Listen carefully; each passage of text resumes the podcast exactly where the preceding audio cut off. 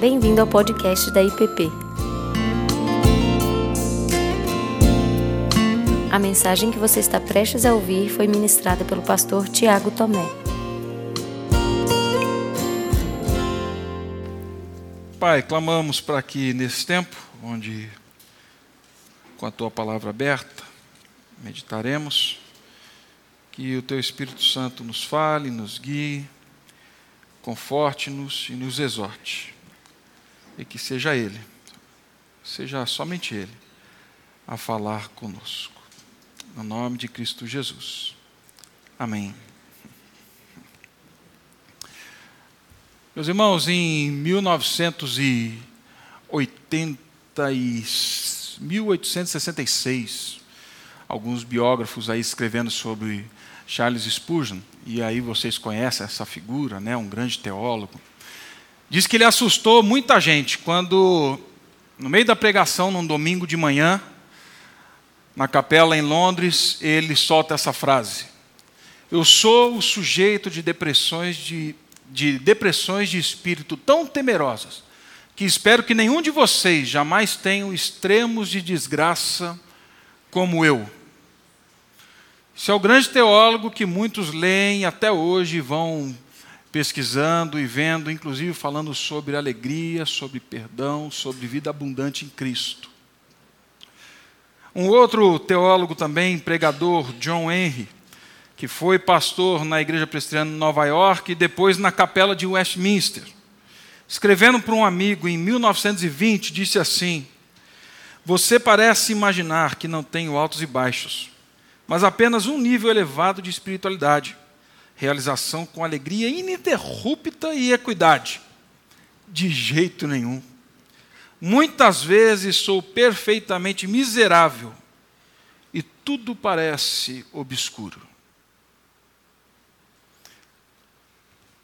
Pregador e pastor, bispo da capela de Westminster.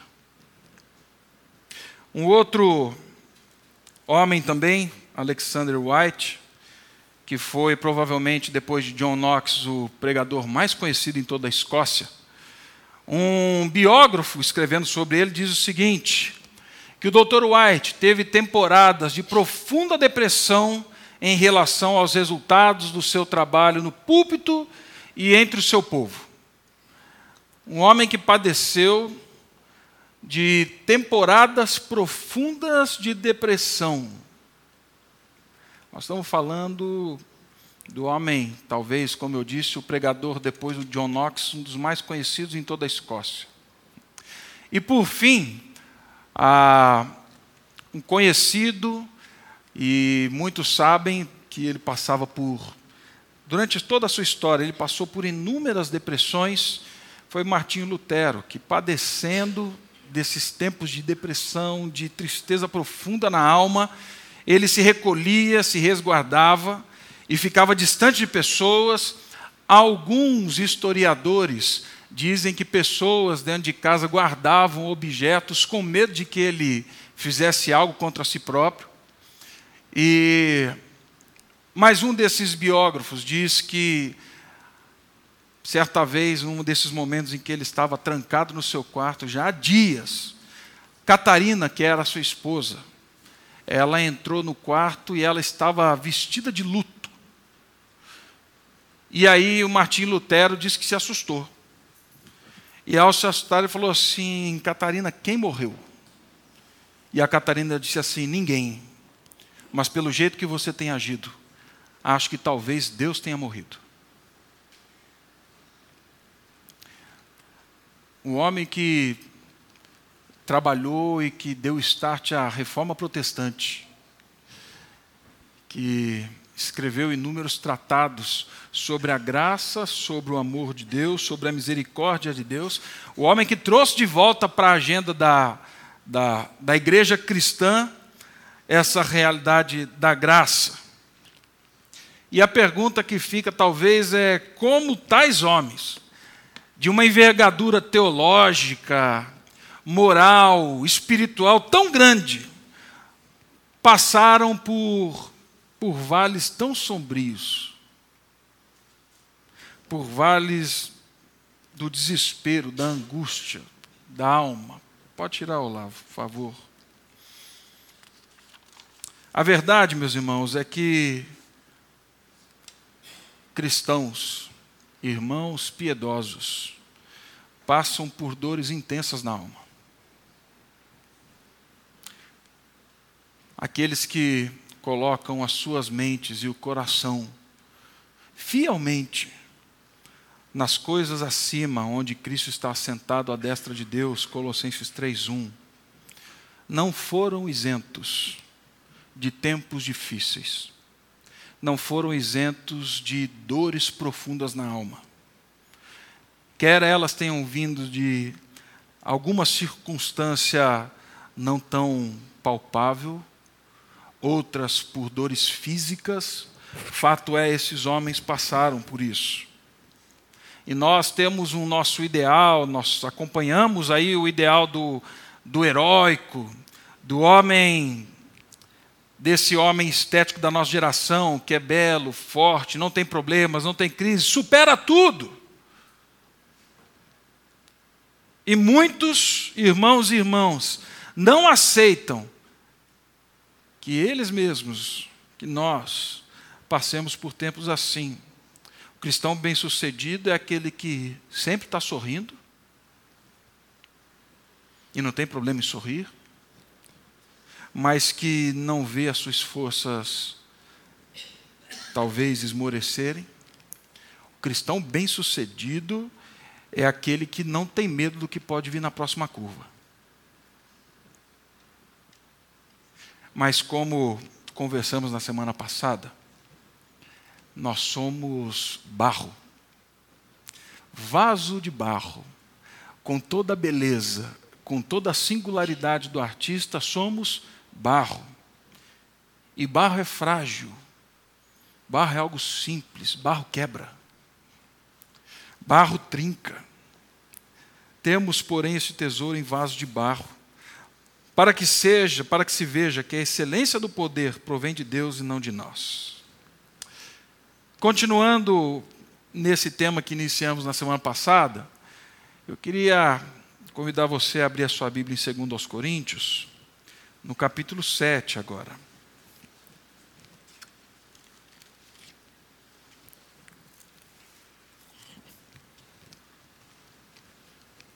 Segundo aos Coríntios, capítulo 7.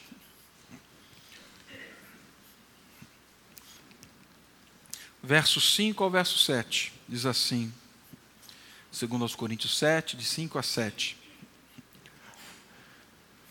Porque quando chegamos à Macedônia, não tivemos nenhum alívio. Pelo contrário, em tudo fomos atribulados, lutas por fora e temores por dentro. Porém, Deus, que consola os abatidos, nos consolou com a chegada de Tito.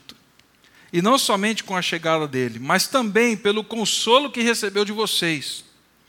Ele nos falou da saudade, do pranto e do zelo que vocês têm por mim, aumentando assim a minha alegria.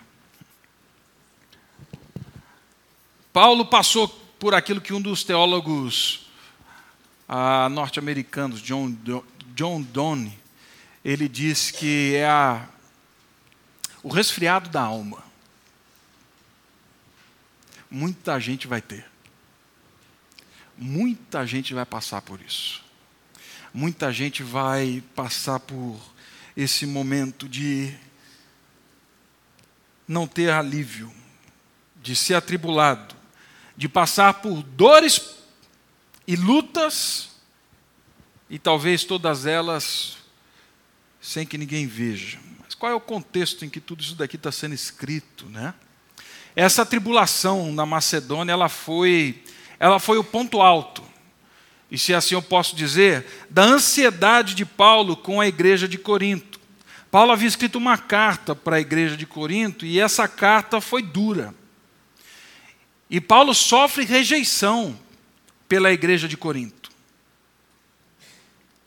Ele estava tão preocupado com o que estava acontecendo na igreja de Corinto, e não por ser aceito, mas pelo relacionamento com essa igreja,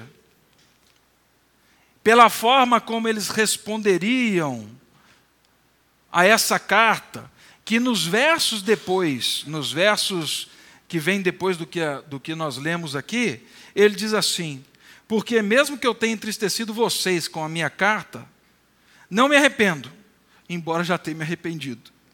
Pois vi que aquela carta os deixou tristes, ainda que por breve tempo. Mas agora me alegro, não porque vocês ficaram tristes, mas porque essa tristeza os levou ao arrependimento. E aí ele continua falando dessa tristeza que leva ao arrependimento. Bem, por conta de inúmeras circunstâncias, por conta dessa fragilidade da relação, por conta dessa preocupação que Paulo tem com a igreja de Corinto, ele envia Tito à igreja de Corinto para saber por parte da igreja como a igreja estável depois de tudo isso. Paulo gostaria, como pastor, de saber qual era o retorno da igreja de Corinto depois da carta. E aí ele combina então com Tito para que se encontrassem, um, um encontro agendado em Troade. Mas provavelmente Paulo escreve essa carta na época de grandes chuvas, de grande tempestade.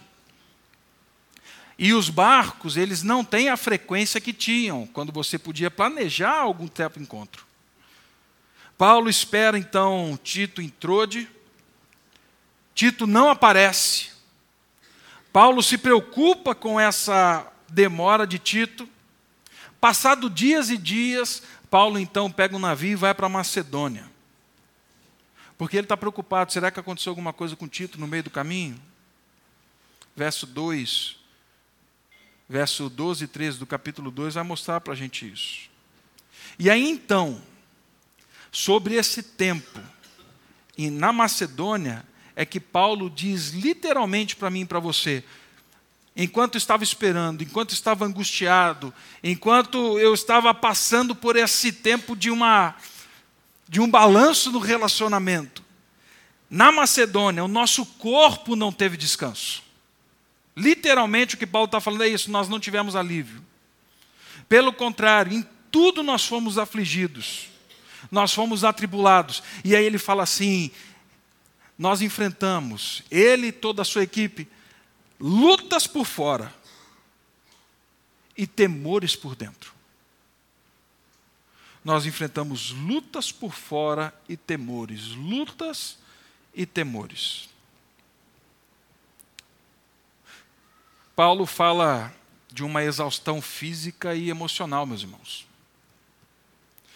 Paulo está falando que diante das tribulações vividas, e ele aqui está se referindo a encontro e desencontro, ele está falando da expectativa diante dos planos frustrados, ele fala do longo tempo de espera com Tito, com notícias, mas ele também está falando do relacionamento com a igreja de Corinto.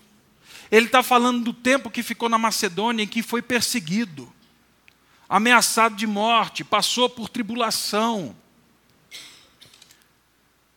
Ele está falando de circunstâncias adversas aqui.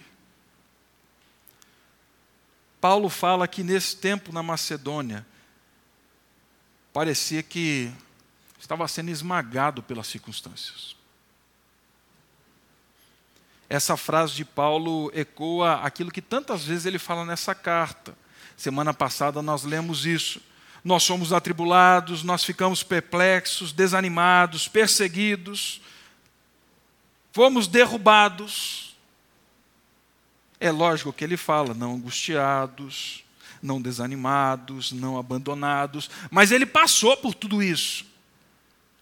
No capítulo 6, ele dá uma lista um pouco mais densa sobre isso. Ele fala assim: Nós passamos por aflições, privações, angústia, açoites, prisões, tumultos. Paulo não está montando aqui um cenário para que a igreja tenha dó dele. Não, ele está abrindo tudo o que está acontecendo. Por que lutas e temores? Porque Paulo vive tudo isso.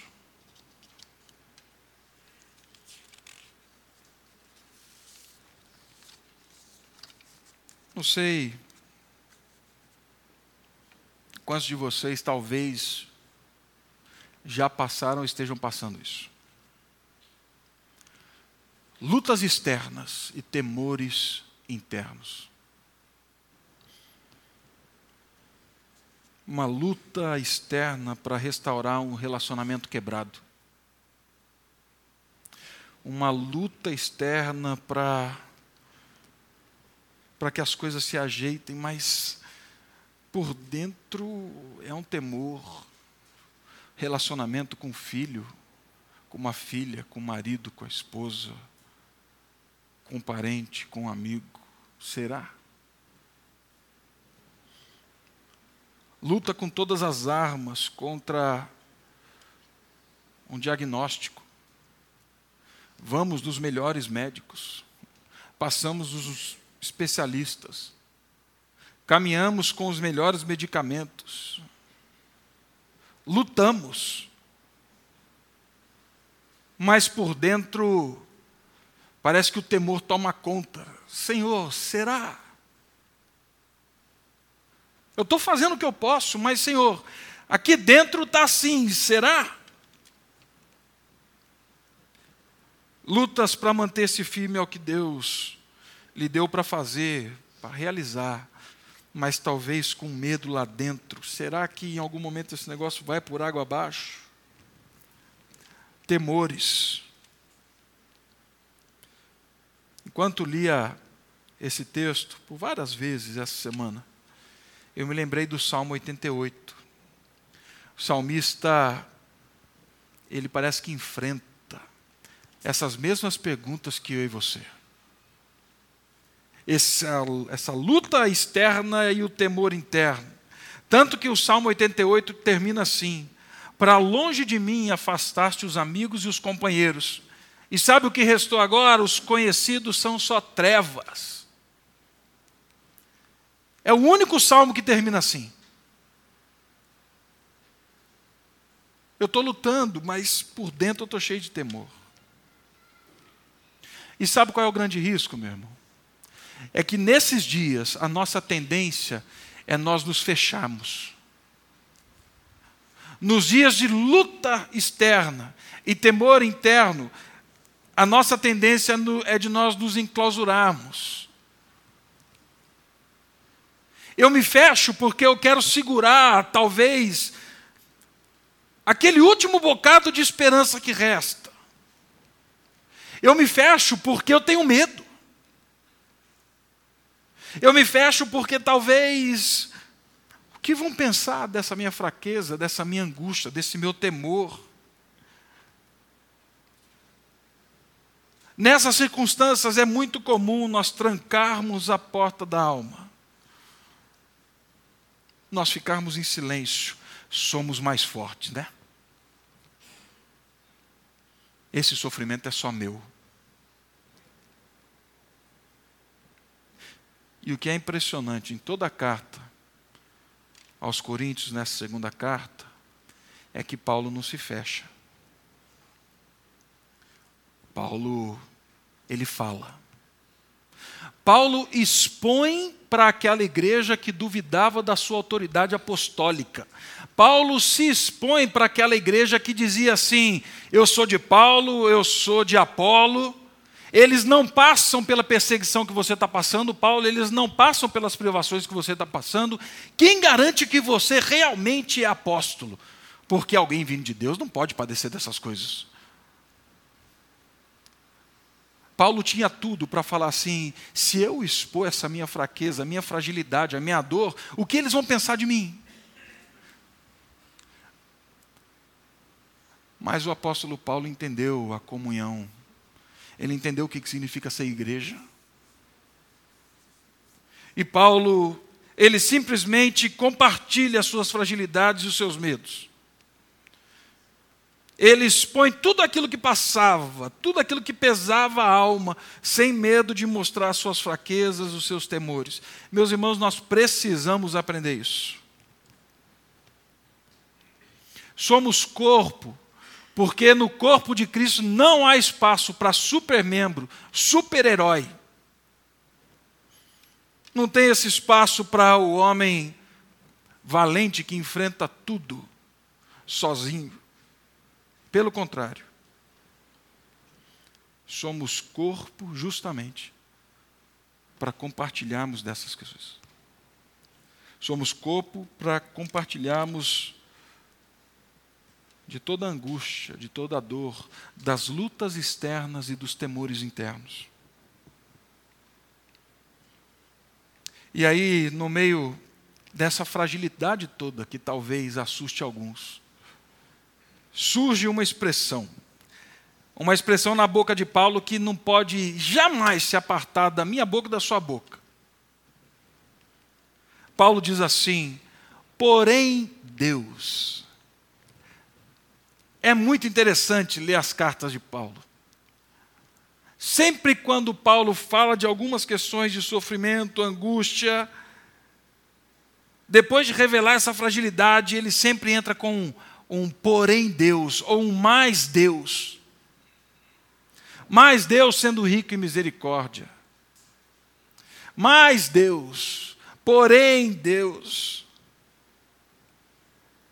Porém Deus que sabe da nossa luta, porém Deus que é soberano que sabe que somos barro, que sabe que temos os temores internos, sabe que temos as lutas internas. Porém, esse Deus, que consola os abatidos, nos consolou com a chegada de Tito. O consolo para quem está cansado das lutas externas e dos temores internos só pode vir dessa frase: mais Deus. Porém, Deus é só Deus. É só Deus porque Ele não abandona nunca o povo. No tempo certo Ele traz livramento, no tempo certo Ele traz salvação. Ele mantém o olhar, ele mantém a presença por meio do Espírito Santo junto dos seus filhos que sofrem, junto dos seus filhos que estão angustiados. Não são poucos os testemunhos que, diante dessas lutas e temores, nós ouvimos um mais Deus. Mais Deus. Paulo aqui traça um paralelo com as palavras do profeta Isaías, lá no capítulo 49, quando ele diz assim: Pois o Senhor consola o seu povo, ele se compadece dos seus aflitos, ele consola o seu povo, e ele padece dos seus aflitos. Ele se compadece dos seus aflitos.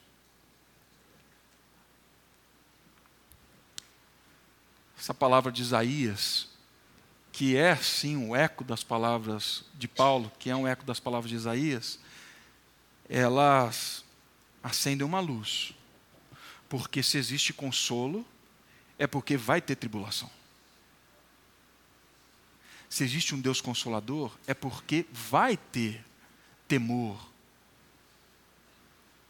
vai ter luta. É inevitável, mas a resposta é: nós não estamos sozinhos. Deus está conosco. E para mim, o mais fantástico de tudo isso que Paulo está falando é que o caminho divino, o caminho ordinário para que esse consolo chegasse até Paulo, está na sequência do verso. Ele fala assim: Mas Deus, que consola o aflito, o abatido, nos consolou com a chegada de Tito. Deus consola o seu povo por meio do seu povo. Deus consola a igreja dele por meio do corpo de Cristo. Deus age no meio do seu povo, usando aqueles que ele tem salvo para si. Tito apareceu. Tito estava vivo, Tito estava seguro. E mais, ele foi testemunho para o Paulo de um Deus que é consolo. Deus usa a igreja o templo do Espírito Santo que somos nós, para consolar aqueles que estão sofrendo, meus irmãos.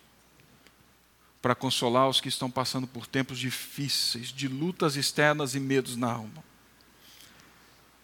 Paulo coloca aqui uma perspectiva teológica muito bonita sobre a igreja de Corinto, Tito, que foi consolado pela igreja de Corinto, agora trazendo consolo a ele. Isso é corpo. Deus havia vindo a Paulo através de Tito. Uma vez eu li uma história que dizia que uma senhora pobre, chamada Elisa, perdeu seu único filho, estava padecendo tristeza angustiante, mergulhada em sofrimento. Então, uma amiga chamada Ana foi até a sua casa e foi orar com ela, se ajoelhou ao lado da cama. E elas oraram juntos. E a Ana, ouvindo a oração da Elisa, em determinado momento, ela diz assim: Senhor, minha dor é grande, coloque a sua mão sobre a minha cabeça. E diz a história que essa Ana, que estava do lado dela, estendeu as mãos e colocou a sua mão sobre a cabeça da Elisa. O susto foi que a Elisa falou assim: Glória a Deus! Ela falou assim: Não, é minha mão. Ela falou assim: Não, é a sua mão, mas é a mão de Deus respondendo, dizendo: Eu estou com você. Consolo está aqui. Meus irmãos, quando o corpo age como corpo, quando nós nos dispormos a sermos mais do que um encontro religioso, um clube, um local para trazermos nossos filhos para aprenderem coisas boas, quando nós realmente fomos povo de Deus, Deus vai aos nossos que estão sofrendo, por meio dos nossos pés, dos nossos abraços, da nossa mão, da nossa presença. É isso que Deus faz com o povo dele, é isso que ele continua fazendo. Ele confortou Paulo, e para Paulo foi claro: o conforto de Deus chegou na vida do meu irmão. Somado a isso, Paulo fala ainda da, da igreja agora, do testemunho que Tito traz. A igreja está sofrendo, Paulo. A igreja chora com você. A igreja tem zelado por você em oração. Assim, meus irmãos, passaremos, sim, por lutas externas e temores internos. Como disse na semana passada, somos vaso de barro. Não tem jeito. Segundo lugar, não se enclausure no meio do seu medo. Não se feche diante das pressões que te rondam. Paulo abriu as suas fragilidades, as suas dificuldades. Porque a história não era só dele. Ele fala assim: se sofro, sofro por vocês. Se sou consolado, sou consolado por vocês. Texto da semana passada.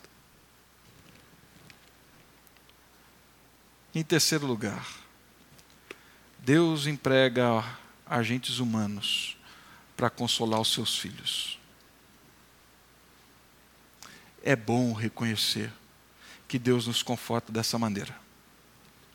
Por homens, mulheres, irmãos e irmãs que passam por nós e são portadores do conforto de Deus.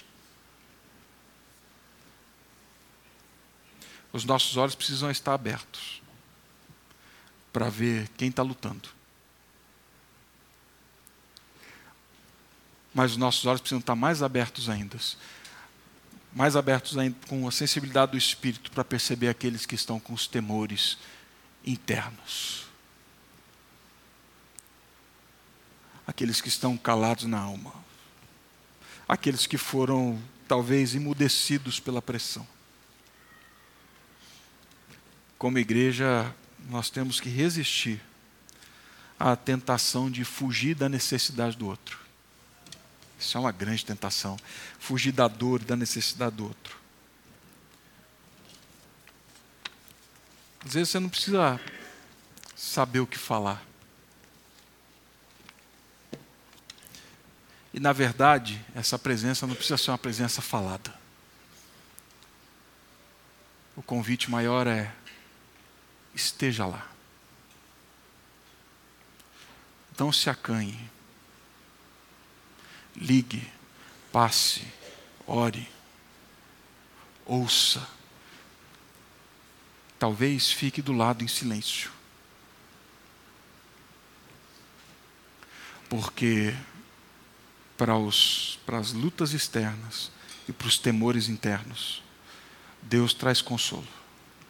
E o caminho ordinário é o corpo de Cristo. São os irmãos na fé. Então, que seja você consolo.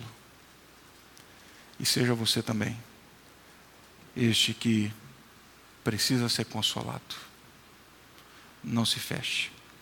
Não se feche para o que Deus quer fazer no nosso meio. Vamos orar.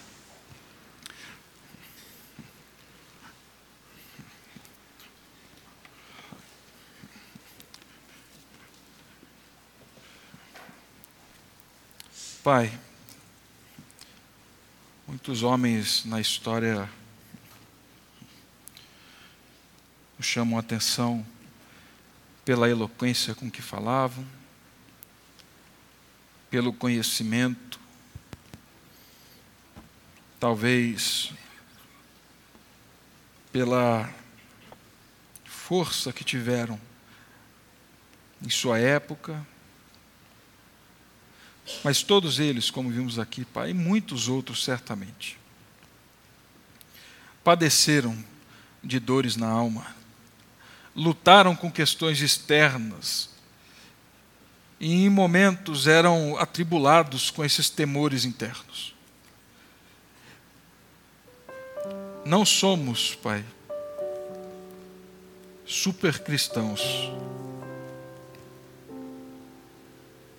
O Senhor não nos chamou para enfrentarmos tudo sozinho. Quando essa dor e essa angústia bate na porta. Que o Senhor nos ajude, assim como Paulo, a compartilhar, Pai, das nossas fragilidades, talvez daquilo que traga vergonha. Possamos sair da defensiva e entender que a igreja é muito mais do que um espaço para termos boas amizades. O Senhor nos chamou para ser corpo. Peço também que o Senhor traga sobre nós atenção do teu espírito. Atenção a uma palavra, a um gesto, a, talvez a o sumiço na escola dominical, no culto, no pequeno grupo. E que a tua igreja, Pai, os meus irmãos, sejam consolo uns aos outros, enviados por parte do Senhor. E que nesses momentos escuros da alma, depois de uma visita, de uma conversa, de uma ligação, a luz brilhe, a luz do teu filho Jesus brilhe, de tal forma que esses digam: O Senhor me confortou, o Senhor esteve aqui que assim caminhemos em unidade, entendendo a grande comunhão que o teu filho gerou na cruz, para que pudéssemos desfrutar dela, Pai. No nome dele é que oramos a Ti. Amém. Você acabou de ouvir o podcast da IPP. Para saber mais, acesse nossa página em www.ippdf.com.br.